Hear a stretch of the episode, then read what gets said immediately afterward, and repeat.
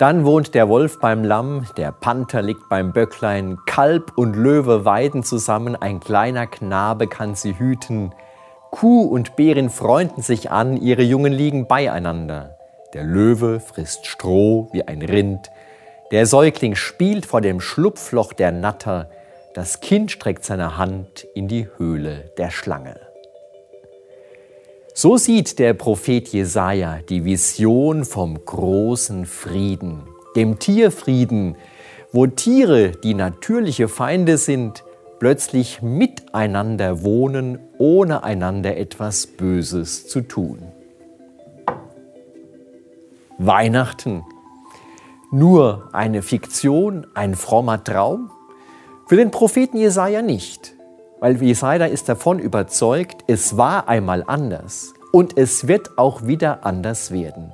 Denn dieser Jesus Christus, er hat Himmel und Erde miteinander versöhnt und den Riss geheilt, der die Schöpfung vom Schöpfer trennte und die Geschöpfe einander verfeindete. Dieser Jesus Christus ist es, der sagt, ich sende euch wie Schafe mitten unter die Wölfe, weil er glaubt an den Frieden, der vom Himmel herkommt.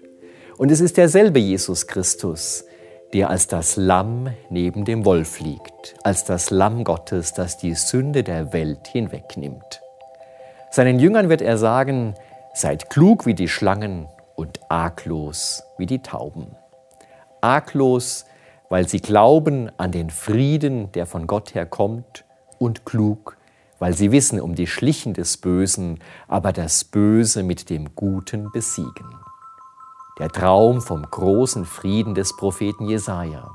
Nur eine Vision, an Weihnachten eine Wirklichkeit. Leben wir diesen Frieden, der uns vom Kind in der Krippe her geschenkt wird. Ich wünsche Ihnen von Herzen friedvolle und frohe Weihnachten 2023. Ihr Bischof Franz.